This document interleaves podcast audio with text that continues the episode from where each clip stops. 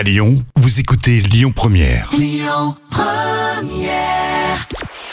Bonjour à tous, c'est M6 qui s'est imposé hier avec L'amour est dans le pré qui a rassemblé 4 millions de personnes. Ça représente 18% de part d'audience. Euh, Derrière, on retrouve France 2 avec la série Sambre.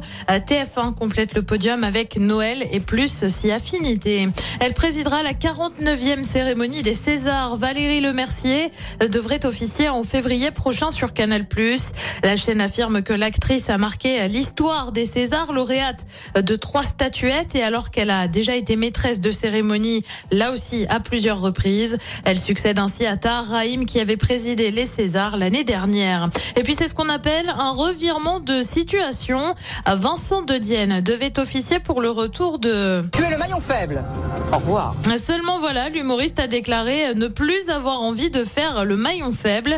Il a confirmé que des discussions étaient en cours avec M6 qui devait reprendre l'émission de TF1, mais que la fuite sur les réseaux sociaux aurait tout simplement une mort dans l'œuf. Il précise par ailleurs avoir été d'accord pour faire seulement deux émissions.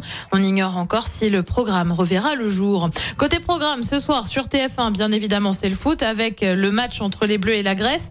C'est à partir de 20h45. À partir de 21h10 sur France 2, on retrouve une émission, Le Vison Voyageur. Sur France 3, c'est une série Belfond avec Stéphane Bern au casting. Et puis sur M6, c'est la France, un incroyable talent. Écoutez votre radio Lyon Première en direct sur l'application Lyon Première, lyonpremière.fr et bien sûr à Lyon sur 90.2 FM et en DAB+. Lyon Première